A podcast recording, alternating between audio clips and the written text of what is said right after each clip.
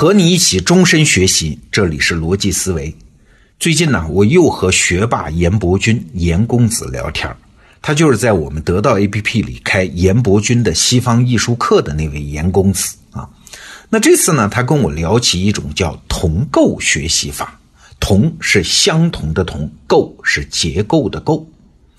你可能还记得，前不久我们刚讲过严公子说的二元学习法，哎，这又来了一个同构学习法，要不怎么人家是学霸呢？好，什么是同构学习法？其实我们以前逻辑思维节目在讲费马大定理的时候，就介绍过这么个例子。你看，费马大定理是从一六三七年出了这么个难题儿，一直到一九九五年，是难住了人类三百多年。那最后这个难题是被谁解开的呢？哎，是一个外行。你别看都是数学系教授啊，他是美国普林斯顿大学数学系教授，叫怀尔斯。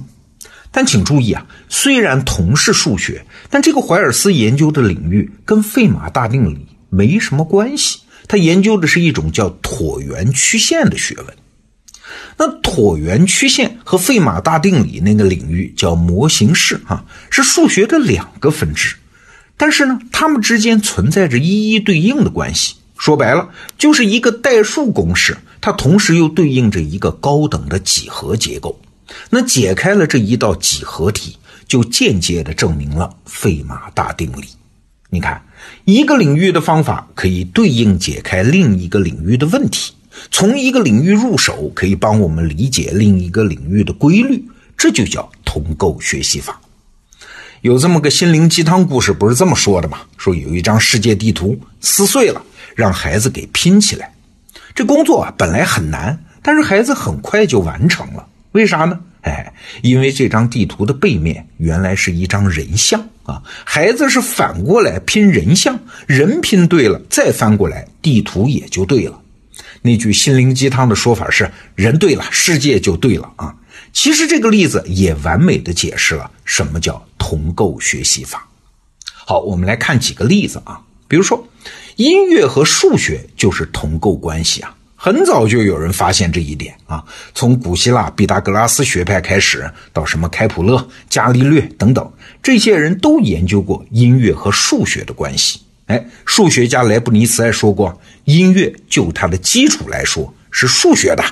什么声音好听，什么声音不好听，是有严密的数学规律的啊。所以有人并不是在音乐天分上很顶级，但是从数学这个角度进入，也可以做出不错的曲子。比如有一个美籍奥地利作曲家叫勋伯格，他作曲就不仅靠天分，他还靠数学。他发明了一种叫序列作曲法，就是通过在音符之间建立起一种数学式的模型来谱曲。你要说天才，莫扎特是天才吧？他也是暗自用数学的。严伯钧告诉我啊，如果你仔细研究莫扎特的音乐，你会发现每一首曲子那个转调的位置，通常都会落在整首曲子的黄金分割点上，几乎到了强迫症的地步啊！这就是每首曲子都这样，这应该不是无心的巧合吧？这应该是他刻意的安排和计算。当然了。同构学习法最重要的用途，还不是解题或者是创作，而是学习啊，也就是通过一个领域的知识来理解另外一个领域。还是拿音乐来举例子，严伯钧在他的专栏《西方艺术课》专栏中就介绍奏鸣曲式啊。如果非得按专业术语跟你讲，那就是什么呈现部、展开部、再现部，什么 ABA 结构，什么 AAB 结构。所以你就记不住嘛？啊，觉得太专业。那严伯钧老师是怎么讲的呢？他说啊，奏鸣曲其实就好比议论文，是不同的说话方式而已。你总会写议论文吧？先写一个论点，有的是两个论点，再写几个论据啊，一二三，最后再来个反面论证，最后重述主题，点题，这篇文章就写完了。那奏鸣曲是一样的。先来一个第一主题，有的奏鸣曲比较大，来个第二主题，这就是呈现部，也就是这首曲子的论点。那之后呢？所谓的展开部，就是论证几个论点啊，你得举例子吧？哎，证据一二三。然后议论文当中还有一种论证方式叫正反论证啊，就是举反例。奏鸣曲当中也一样啊。所谓的大调转小调，把一个光明的旋律变成黑暗的，让你体会一下。哎，最后议论文总要总结点题嘛，奏鸣曲也一样，最后主题要再现一把，整个曲子就完了啊。所以你去看莫扎特的奏鸣曲，几乎都是这样的结构。所以说，他们其实是同构的。你看，音乐的曲式和文学的文体是同构关系。这样给你讲古典音乐，是不是就好懂得多呀？那为什么同构学习法是有效的啊？因为这个世界绝大部分知识领域都可以分成两类，一类呢是天然世界，一类呢是人造世界，其实也就是自然科学和人文科学啊。那这两个世界内部往往就是同构的嘛，这就叫触类旁通。我们还可以再深看一层。其实啊，同构学习法不仅是可以用这个领域解释另外一个领域，它还有一种更大的作用，就是用一个领域的知识去揭开另一个领域被刻意隐藏的东西。比如说，在艺术领域，如果就艺术讲艺术的话，有的人就会拼命强调艺术家的创造力啊，这当然没错了，没有创造力还叫艺术家吗？但是如果只是这么理解艺术，就会忽略一个被刻意隐藏的因素，那就是技术。很多艺术家都有独特的技术工具啊，但是他们往往是秘而不宣呢。比如英国有一位画家叫大卫霍克尼。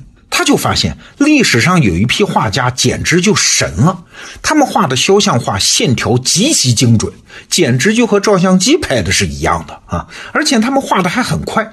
哎，这帮大师是怎么练出这门绝活的呢？后来霍克尼经过多年研究发现，原来大师们用了暗香。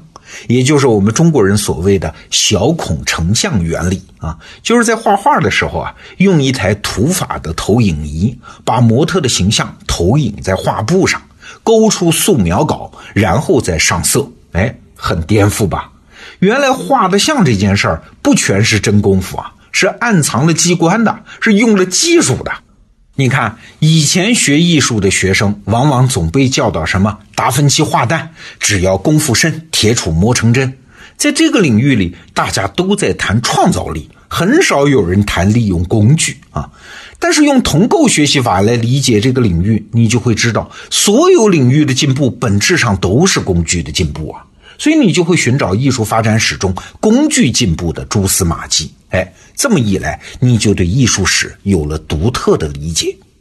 比如，严伯钧老师在《西方艺术课》这个专栏中就解释啊，为什么巴赫的钢琴曲听上去都波澜不惊，没有太多的起伏啊，甚至在他写的那个乐谱上面都看不到强弱的记号。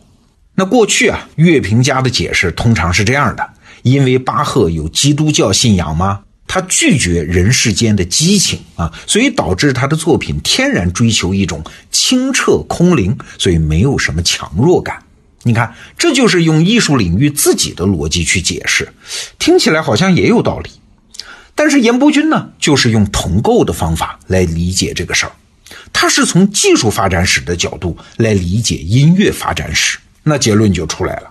原来啊。在巴赫生活的年代，能把音弹出强弱的钢琴还没发明嘞。不管你用什么力度弹，音量都一样，所以他的谱子上就没有强弱记号嘛。所以啊，巴赫也是有激情的，但那个时候的钢琴不允许嘛。你看，这是不是更加接近事物本来的面目啊？好，我们总结一下，今天介绍的同构学习法一共是三个用处。第一，解决其他领域的问题；第二，理解其他领域的难点；第三，还有最重要的一点啊，就是揭开其他领域被隐藏的秘密。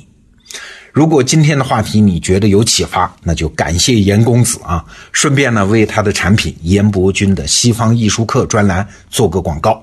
这是我见过的用触类旁通的方法讲艺术讲得最透彻的一个人，推荐大家订阅。好，今天的话题我们就聊到这儿，明天见。